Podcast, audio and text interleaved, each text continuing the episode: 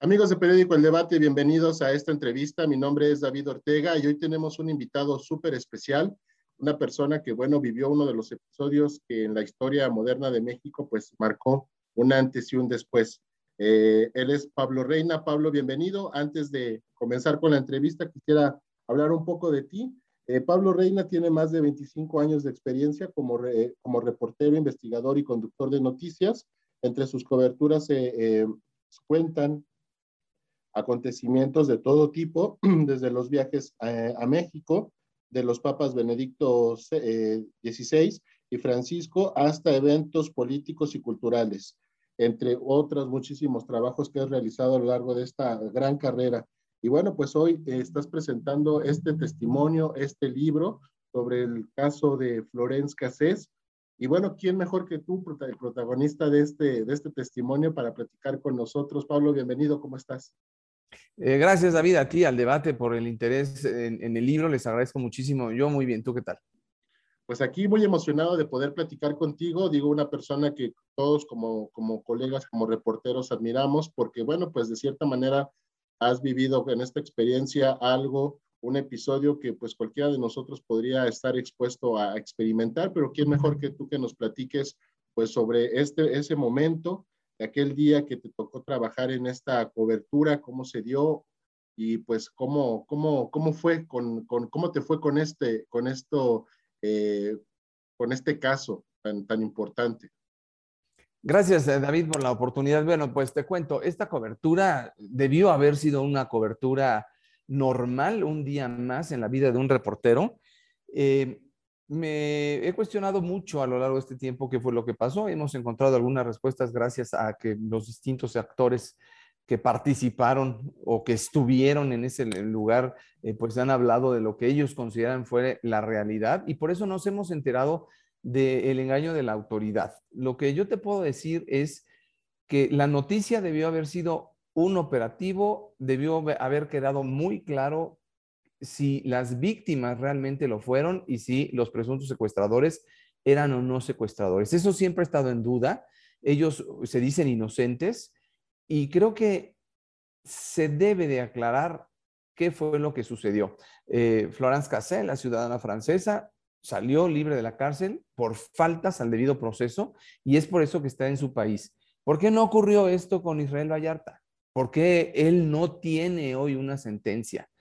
Si es culpable, tenemos que saberlo. Si es inocente, hay que pedirle una disculpa a él y a todos los involucrados de esa manipulación de una supuesta realidad. Eh, ¿Qué pasó con las víctimas? ¿Por qué las víctimas prefirieron irse de México? ¿Por qué no quisieron saber más de este caso? Em, el tema no soy yo y quiero que quede muy claro. Yo como periodista me inconformé porque sufrí consecuencias por este caso, porque no me gustó que me utilizaran eh, como, como periodista, como reportero, no me gustó que me inculparan como lo quisieron hacer cuando no tengo yo absolutamente nada que eh, esconder de este caso, no hice nada absolutamente que fuera eh, ajeno a solamente hacer mi trabajo. Eso fue lo que pasó. Correcto. Oye, Pablo, y eh, aprovechando que estoy platicando contigo, ¿tú recuerdas aquel día, eh, pues ya tiene alguno, algún tiempo que sucedió esto? Obviamente, pues tenías menos experiencia, digo, ya, ya, ya habías trabajado eh, durante algún tiempo, pero bueno, cuando somos más jóvenes, tenemos esta hambre de, de hacer estas notas, de cubrir estos eventos tan importantes. ¿Tú recuerdas cómo te llegó a tu agenda esta cobertura? ¿Cómo te sentiste? ¿Cómo llegaste al lugar? Todo esto, algunos detallitos que nos puedas platicar a nosotros, a la, gente de Periódico El Debate que nos está viendo? Claro. Eh, antes que nada me gustaría decir, sí, por supuesto, no, no me gustaría decirte que yo tenía toda la experiencia del mundo ese día, porque los periodistas vamos aprendiendo día con día y nunca acabamos de aprender. Pero yo tenía 10 años haciendo enlaces en vivo. Hay un capítulo que se llama Historia de un reportero, en el que hablo justo de eso, porque para mí sí es importante que quede claro que yo me dedicaba a hacer enlaces en vivo, era un trabajo habitual. Yo no llegué ahí porque fuera un día especial y una circunstancia especial, ni hice un enlace en vivo porque estaba yo aprendiendo. Yo reportaba en vivo todos los días para Noticieros Televisa, que creo que podía hacerlo, tenía las tablas suficientes y podía manejar todo tipo de información como lo hacía. Entonces, pasando al otro tema, bueno, ese día recibí una llamada, lo narro en el libro, de Luis Cárdenas Palomino, en el que eh, pues me ofrece cubrir este operativo, llamó también a la empresa, llamó también a, la otra televisora que es Televisión Azteca, eh, ofreció, como suele ocurrir, información, información que parecía estaba ocurriendo en el mismo instante o que estaba transcurriendo, era un operativo que este, estaba llevando a cabo. Tú sabes que cuando las autoridades también te quieren eh, dar la información, te dan la información, nunca te, especifican eh, hora por hora, minuto por minuto. Él, él eh, estaba muy renuente a darme información. yo le dije que necesitaba datos para saber si valía la pena o no cubrir esa noticia que a él le parecía relevante. Cuando él me dice que se trataba de la desarticulación de una banda de secuestradores y de tres personas que eran eh, liberadas, eso era noticia. Hay que recordar que en ese momento el, el, tema del secuestro en México era mucho más grave que hoy. Y hay muchos casos que narro en el libro. Entonces, eh, bueno, yo toqué base en Televisa, hablé a la redacción, hablé a la, a la cabina, que era donde normalmente a esa hora siempre nos coordinábamos y porque sí, era una nota que tenía ciertos ingredientes especiales, me comunicaron con Carlos Loret y se decidió que había que ir a ese lugar a cubrir. Si a mí Carlos me hubiera dicho no me interesa la noticia, pues no se hubiera cubierto. Pero creo que hoy, si ponemos en la mesa cualquier medio de comunicación, les decimos que hay una banda eh, encabezada o con un integrante que es de origen extranjero y que es mujer, pues eso es noticia y habría que cubrirla. Ningún medio se hubiera resistido a cubrirla y tan es así que todos estuvimos ahí. Todos los medios fueron llegando poco a poco y todos los medios eh, entrevistaron, vieron, hicieron, estuvieron en el mismo sitio reportando un operativo, no un montaje. El montaje se dio a conocer después y esa es la parte que tenemos que conocer exactamente cómo ocurrió, quién, quién dijo, por qué. Eh, tengo entendido que fue la propia Florence quien se inconformó ante el gobierno de su país y el gobierno de su país le pidió una explicación al gobierno de México de por qué habían manipulado y la habían presentado en la televisión. Esas son las respuestas que nos deben todavía. Sí, por supuesto, y me imagino que para ti como, como, como periodista, como reportero en ese momento, quizá pensaste, tengo esta gran información, una gran nota, pues como dices, de mucho interés público, ¿Y en qué momento, cómo fue que poco a poco te fuiste dando cuenta que, incluso tú habías sido utilizado en este montaje, querido Pablo? Eh, eh, respondiendo a esta pregunta específicamente, te diré que todas las coberturas son distintas. Eh, cuando tú me dices cómo me di cuenta yo o, o, por qué ese operativo, había días, y tú lo sabes, eres periodista y eres reportero, que hay días con información muy eh, abundante y, digamos, delicada, otra es eh, social, otra es cultural. Bueno, yo cubría todos los días lo que hubiera en vivo, como ocurre en los noticieros electrónicos, que para eso está un reportero que se mueve por toda la ciudad, para reportar lo que está pasando en ese momento. Entonces, no todos los días había operativos, había ocasiones que tenías que reportar distintas situaciones. Eh, las noticias tú las sabes y bueno, puede ser desde un bloqueo hasta cualquier circunstancia, un choque, lo que sea. Es correcto. Eh, entonces, yo me enteré dos meses después de que esto fue un montaje. A ver, en el lugar, yo no tuve ningún elemento para saber, entender o deducir, sospechar, sospechar que eso hubiera sido algo manipulado. Yo no tuve ningún elemento y yo creo que nadie lo tuvimos porque ahí hubimos muchos periodistas y nadie reportó un montaje. Nadie. Si alguien se hubiera dado cuenta, yo creo que lo hubiera, lo hubiera denunciado. Yo lo hubiera hecho, si yo hubiera eh, dado, me hubiera dado cuenta eh, de que eso hubiera eh, sido una realidad manipulada. Yo confié en los datos oficiales de una fuente oficial, la Agencia Federal de Investigación. Es correcto, y es que eso es muy, muy importante. Nosotros como reporteros siempre vamos a informar, pues con, basándonos en estos datos, y si tú estás viendo al mismo, a los mismos elementos haciendo todo este trabajo, pues uno que podría pensar más que decir, bueno, esta es la información que me están dando, son datos oficiales y pues obviamente hay que, hay que informarlo. Y, David, las fuentes oficiales, aquí hago un paréntesis, tienen la obligación de decir la verdad a la sociedad a través de los medios de comunicación. Lo, importante no son los medios de comunicación, es la sociedad. Y aquí la fuente oficial, quien se supone tenía la investigación de fondo en sus manos, nos mintió a los medios, pero por ende le mintió a toda la sociedad. Sí, correcto. Y sobre todo me imagino, o bueno, quisiera preguntarte también a ti desde el lado, desde el punto de vista humano, eh, ¿esto llegó a mermar en ti, en tu, en tu, en tu desempeño? Eh, ¿Llegaste a tener algún problema incluso laboral? ¿O cómo tomaste todo esto? Porque digo, cualquiera de nosotros como empleados que finalmente somos de, grandes empresas, pues tenemos que hacer nuestra chamba, nuestro trabajo, como dices tú, con todo el profesionalismo, con todos los datos que te están dando y que como nuestra obligación, como bien dices, pues es replicar esta información para la gente, sin dolo y sin ninguna otra intención, eso nos queda muy claro. Pero a ti en lo personal, ¿esto te mermó, te, te causó algún problema? ¿O al contrario? Dos meses después de este operativo, yo me enteré en Televisa, por quien era entonces eh, mi jefe, que eso había sido manipulado y que venía un, un, problema diplomático. Yo no entendía por qué me estaba diciendo eso. Y no entiendo por qué él conocía esa información, porque sabía algo que todavía ni siquiera era eh, pues, eh, de dominio público ni mediático. Esa respuesta la tiene que dar, me, me, parece, una autoridad y en este caso eh, quien, quien conoció esa información en la empresa eh, que yo trabajaba, que era Televisa.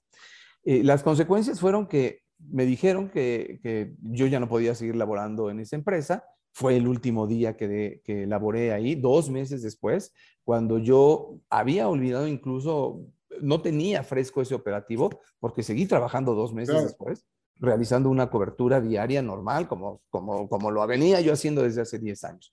Las consecuencias a lo que tú me preguntas, pues cuando tú pierdes tu trabajo y eres acusado públicamente como lo hicieron, pues eh, quise limpiar mi nombre, hubo consecuencias laborales, eh, por supuesto me sentí agraviado en lo que respecta a mi profesión y a mi actuación, me sentí... Eh, eh, además de agraviado, eh, esto, eh, se me fue ahorita la palabra, pero es cuando, cuando te, te, mienten, ¿no? Esa es la, la, idea, te ponen en medio de una circunstancia y esto fue justamente lo que ocurrió. Y lo que hice es no permitir que eso se quedara impune. Desde el primer momento me conformé, busqué las instancias necesarias eh, en el libro viene un apunte que me parece muy valioso, que es de Luis Raúl González Pérez, que era el responsable del Departamento de Agravio a Periodista en la Comisión Nacional de Derechos Humanos en aquel entonces, después fue Ombudsman Nacional, eh, con quien hablé y fui a exponerle la situación. Me dijo, vamos a investigar el caso. Esto eh, tardó un año y medio, no fue una situación sencilla, la narro a detalle en el libro y eh, al final del libro, eh, Luis Raúl González Pérez me hizo favor de, escribir un apunte que me parece valiosísimo, porque lo que quiero decirte, David, es, yo no me exonero, yo no, yo no eh, limpio mi nombre nada más si yo estoy diciendo me hicieron, me engañaron y engañaron a la sociedad. se dieron cuenta quien investigó este caso, que fue manipulado, que se actuó mal que eh, finalmente no, no era eh, la forma de hacer las cosas y por eso me parece muy valioso que al final del libro lean esto que incluí en, en, el libro que estoy presentando. Bien, perfecto. Pues ya en esta recta final de nuestra charla, Pablo, pues preguntarte obviamente cómo eh, nació esta idea de escribir este testimonio, cómo, cómo llegaste a esta, a esta necesidad de hacerlo y pues cómo fue este proceso y cómo, ¿Cómo, este, ¿Cómo te sientes ahora ya con este resultado, con tenerlo ya y poderlo presentar? La pandemia ayudó, eh, tuve algo de, algo de, todos tuvimos algo de tiempo libre y creo que es un, un, eh, proyecto que tenía yo en mente desde hace tiempo, que me han pedido muchas personas contar esta historia, que me han pedido que esta historia no, no se olvide y me parece valioso que quede por escrito, que esté mi testimonio de lo que sí vi, de lo que me consta, de lo que sí hice. No tengo toda la película completa porque yo solamente cubrí ese operativo, lo que duró la transmisión del noticiero de Televisa, lo que pasó después con eh, la supuesta banda de los Zodíaco, lo que pasó antes si hubo tortura, no lo conozco. Lo han platicado los actores del, tema que han eh, vivido esta circunstancia. Pero lo que pasó en este lugar, que muchos han pues eh, dado por hecho ciertas circunstancias o descrito, narrado, yo sí lo puedo contar porque yo sí estuve ahí como otros, otros periodistas. Entonces, bueno, creo que era el momento de hacerlo, de dejarlo por escrito y, para pues, lo más importante eh, para mí cerrar este capítulo. Bien, pues también Pablo, pues que le digas a todas las personas que nos hacen favor de vernos, a nuestros seguidores de Periódico El Debate, pues eh, que nos recuerdes por favor el nombre de este libro, eh, y bueno, obviamente, pues en estos tiempos ya todo esto se puede encontrar de manera digital también y es una forma más fácil de poder adquirir este, por ejemplo, este texto. Y pues obviamente tu invitación para la gente para que, para que lea este testimonio. Claro que sí, mira, se llama el caso, es muy fácil el nombre, se llama el caso Florence Cassés, mi testimonio, está editado por Random House en su sello Aguilar lo encuentran absolutamente en todas las librerías del país, en tiendas incluso eh, departamentales que tienen librerías, eh, se encuentra este libro, lo encuentran en línea, lo encuentran en audiolibro, lo encuentran en digital. Si entran a Google y ponen el título del libro, van a encontrar todas las formas posibles de comprarlo, pero más que decirle esto a tu auditorio, ojalá que se interesen por esta historia, ojalá que me den su opinión en las redes sociales y les agradezco mucho el tiempo y el interés y por supuesto escucho con atención sus comentarios. Por favor, Pablo, recuérdanos estas redes sociales para que la gente se acerque contigo y, e incluso pues te haga estas preguntas que tú mencionas. Claro, mira, estoy como eh, arroba Pablo Reina en Twitter. Con Reina por H al final. Ah, exactamente, es R-E-I y latina, N-A-H.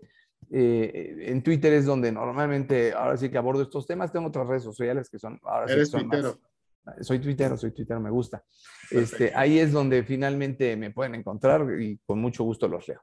Perfecto. Y finalmente, Pablo, abusando de tu generosidad, pues eh, también aprovechar este momento, porque muchos jóvenes y, jovencitas también ven este, nuestras entrevistas, muchos de ellos, pues a lo mejor periodistas en potencia, etcétera, reporteros eh, con, que están empezando, incluso los que ya tenemos algún tiempo, ¿Algún consejo que puedas darnos al gremio periodístico, a los que a lo mejor estamos todavía en el camino de llegar a, estos niveles, por ejemplo, de lo, del trabajo que tú has llegado a realizar?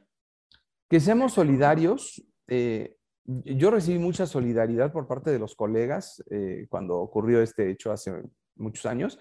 Creo que tenemos que ser solidarios como gremio, tenemos que buscar la verdad ante la injusticia, no quedarnos callados para que terminen las vejaciones que están ocurriendo con otros periodistas. Eh, yo lo digo, este caso no se trata de mí. Hay muchos eh, periodistas que han sido vejados de otra manera.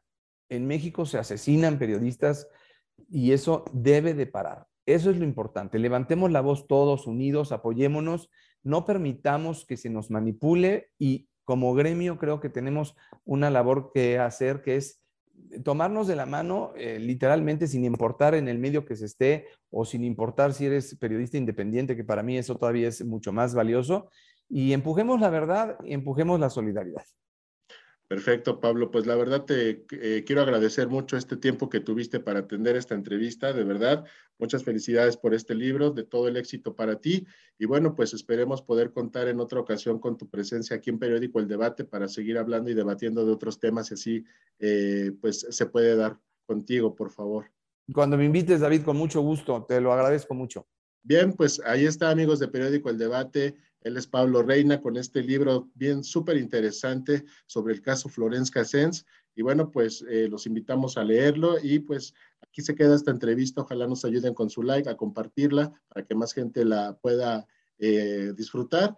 Y pues nada, yo soy David Ortega y nos estamos viendo en la siguiente entrevista.